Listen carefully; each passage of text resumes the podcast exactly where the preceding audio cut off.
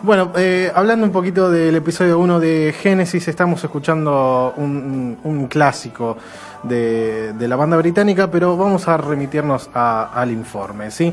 Más o menos para el año de 1969, la, el contexto de la cultura estaba transitando un, pseudo duelo, sí, había mucha gente que quedaba huérfana porque estaban eh, los Beatles, la, la, banda madre, eh, transitando por una situación energética, ya no había conexión como antes. Eh, después de ocho años de, trayectoria. Es increíble pensar que los Beatles duraron ocho años y que hicieron una catarata de, de clásicos. En ese año, no sé si recordás Michu, Ay, vale. Eh, no sé si recordás, pero sonaba en, en, todo el mundo Abbey Road y Let It Be. Dos canciones que son una bestialidad. Eh, como un dato de color, te puedo decir que la canción. ¿Cuál te imaginas que puede ser la canción de, de los Beatles que está puesta en número uno en Spotify? Hay un montón, eh... pero le podés pegar. Y o me imagino que puede llegar a ser All You Need Is Love. No, no. Eh, Here Comes the Sun. ¿sí? Es una canción ah, de, de, de Abbey Road. Muy popular. ¿sí? muy popular que actualmente tiene eh, un poco más de 457 millones de reproducciones. Una locura. Le sigue Let It Be, ¿sí? del disco Let It Be de unas 265 millones de reproducciones y está en el tercer puesto ni más ni menos que Come Together, también otro tema del disco Abbey Road. Eh, los Beatles se estaban separando, sí, eh, se iban a separar en el año 1970, pero en ese mismo año, eh, 1969, en una ciudad llamada Godalming, en Inglaterra, estaba surgiendo esta banda llamada Genesis, que lanzaron un disco sin mucha trascendencia, que se llamó From Genesis to Revolution.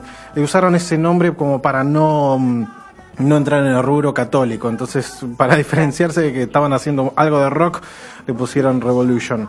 Eh, estamos escuchando quizá la canción más, eh, la que le dio más popularidad en ese momento, que es eh, I Know Wanna Like, ¿sí? del disco Selling England. Escuchemos un poquito.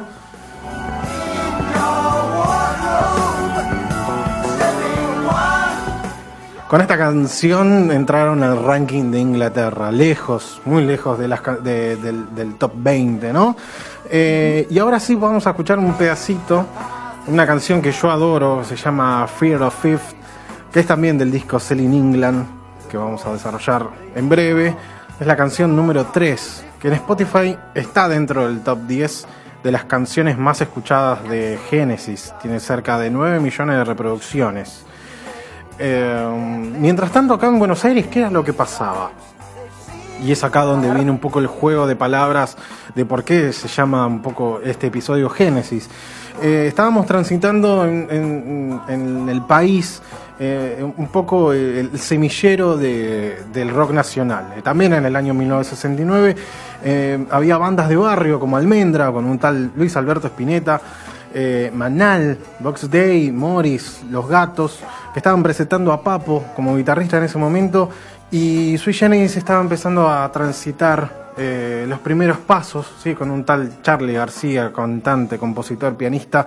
Eh, todos empezaron a, a lanzar canciones eh, que se volverían himnos. Vamos a repasar rápidamente un, algunas canciones de ellos. Muchacha, ojos de papel, ¿a dónde vas? Muchacha Ojos de Papel hoy tiene 18 millones de reproducciones. Es la canción más escuchada de Almendra, ¿no? Después tenemos la siguiente. Un clásico de Manal. A ver, tira un número de cuántas reproducciones crees que tiene, Valen. Sí, Muchacha tenía nueve. Mm, no, eh, Jugo de Tomate tiene 2 millones de reproducciones. Ah, mi objetivo es 5. Mira, mira, eh, sí, sí, 2 millones es un montón, es un montón, pero podría no, tener eh, muchísimos más. Quien realmente... ¿Te dicen? eh, ¿Sabes? La siguiente canción ni siquiera llega al medio millón. Y estamos hablando de la eh, de nada sirve del disco 30 minutos de vida de Morris. De nada sirve escaparse de uno mismo. Tiene 479 mil reproducciones y es la que más eh, está en el puesto 1 de, de, de Morris. Mirá.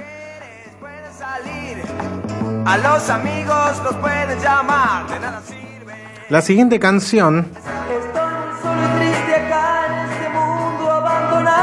también tiene 2 millones de reproducciones en Spotify. Tengo una idea, es la de irme al lugar que yo más quiera. Y la siguiente canción, Que me avises si me vienes a esta sí tiene sus reproducciones, ¿no, Valen? Está un poquito más, me parece, ¿no? Y tiene 21 millones de reproducciones. Una locura. Locura.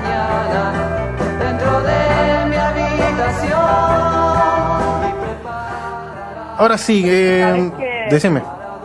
¿Sabes qué estaba pensando? Justo un poco en función de que el episodio se llama Génesis. eh, que digo, muchos tenían en la alabanza también como la génesis del rock nacional argentino. Mm. Así que me, me gusta cómo el juego de, de palabras sigue enganchándose sobre sí mismo. Claro, sí, sí, un poco Génesis es eh, eh, eh, lo que pasaba en el rock sinfónico, que ahora vamos a entrar, eh, eh, allá por, por Inglaterra, y también un poco el Génesis que ocurría acá del rock nacional. Exacto. Ahora, en varias entrevistas, buscando mucha información, Charlie García mencionaba como grandes influencias a John Lennon, a todos los Beatles en su repertorio, y también mencionó muchas veces a Genesis. Eh, Sobre todo de esta última banda mencionó el disco Nursery Crime, eh, que fue lanzado en el año 71, y hago acá un nuevo enganchado. El año 1971, también acá en, en el país, había una tal banda que se llamaba Box Day, que estaba lanzando la Biblia y una canción que se llama Génesis.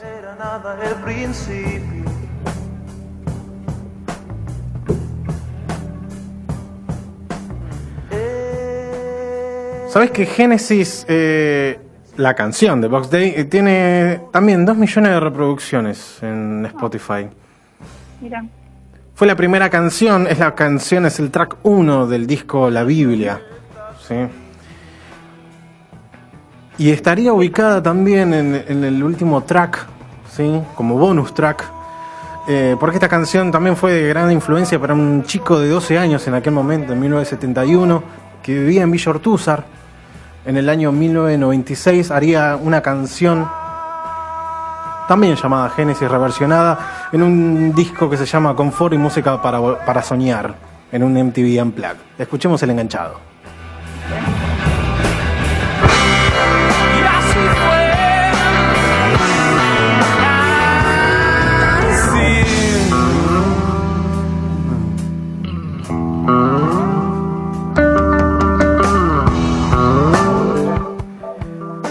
Pasamos al año 1972. Charlie García estaría en Sui Generis y haría Vida. Y en el año 73 haría Confesiones de Invierno.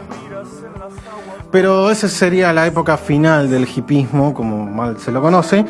Y años después se vería el resultado de la influencia de Charlie, de, de Genesis como banda eh, en Charlie García. Pasamos al año 1976 y Charlie hace una banda que se llama La Máquina de Hacer Pájaros no tuvo mucha trascendencia. Había una fórmula que Charlie se había dado más o menos cuenta, que el rock sinfónico no estaba funcionando de la mejor manera eh, en el exterior y un poco se vio el, resultado en, la máquina de hacer pájaros. Eh, hoy, por ejemplo, la, eh, Bubulina, que es la canción que estamos escuchando, tiene cerca de 614 mil reproducciones apenas. claro. Claro, no, no fue de lo más eh, popular. Pero bueno, Charlie sí tuvo mucha influencia de, de grandes tecladistas y pianistas como Tony Banks de Genesis y John Lennon, obviamente. Eh, a Genesis no le estaba funcionando bien. De hecho, hasta después, cerca del año 82, no estuvo teniendo un ingreso de, de- de guita, hay que decirlo. No, no, no- los recitales no eran de manera masiva. En el único lugar del mundo donde le estaba yendo bien a Genesis era en Italia. Eh, después en el resto no venía gustando lo que estaban haciendo. Después, bueno, ya cerca del año 1978, más o menos encontró Charlie García la fórmula para encontrar eh, cierto éxito donde fusionó los hits, eh, la fórmula de los Beatles con un poco el rock sinfónico. Eh, pasamos ahora sí al audio de Eiti Leda, porque llegó Cerú Girán.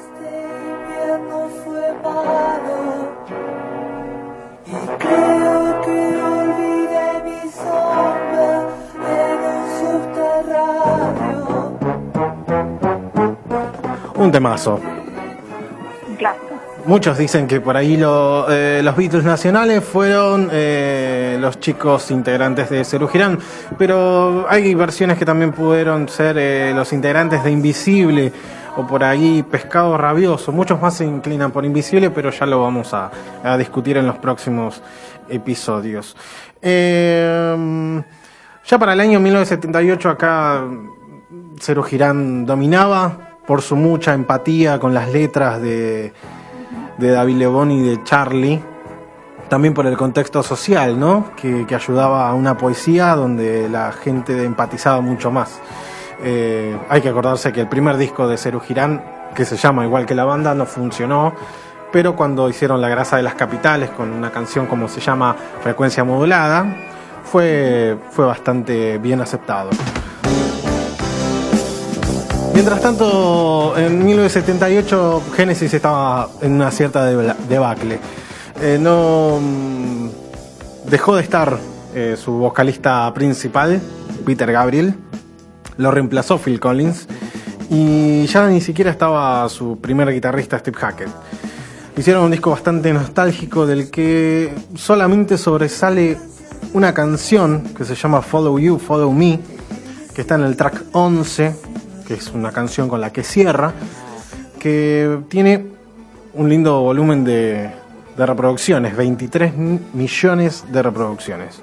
Es una canción bastante romántica, ¿no? Sí, y creo que también es, digamos, de, de las canciones que cuando uno piensa en Génesis, eh, también es- resuena bastante, ¿no? Sí, sí, sí, sí, sí, totalmente.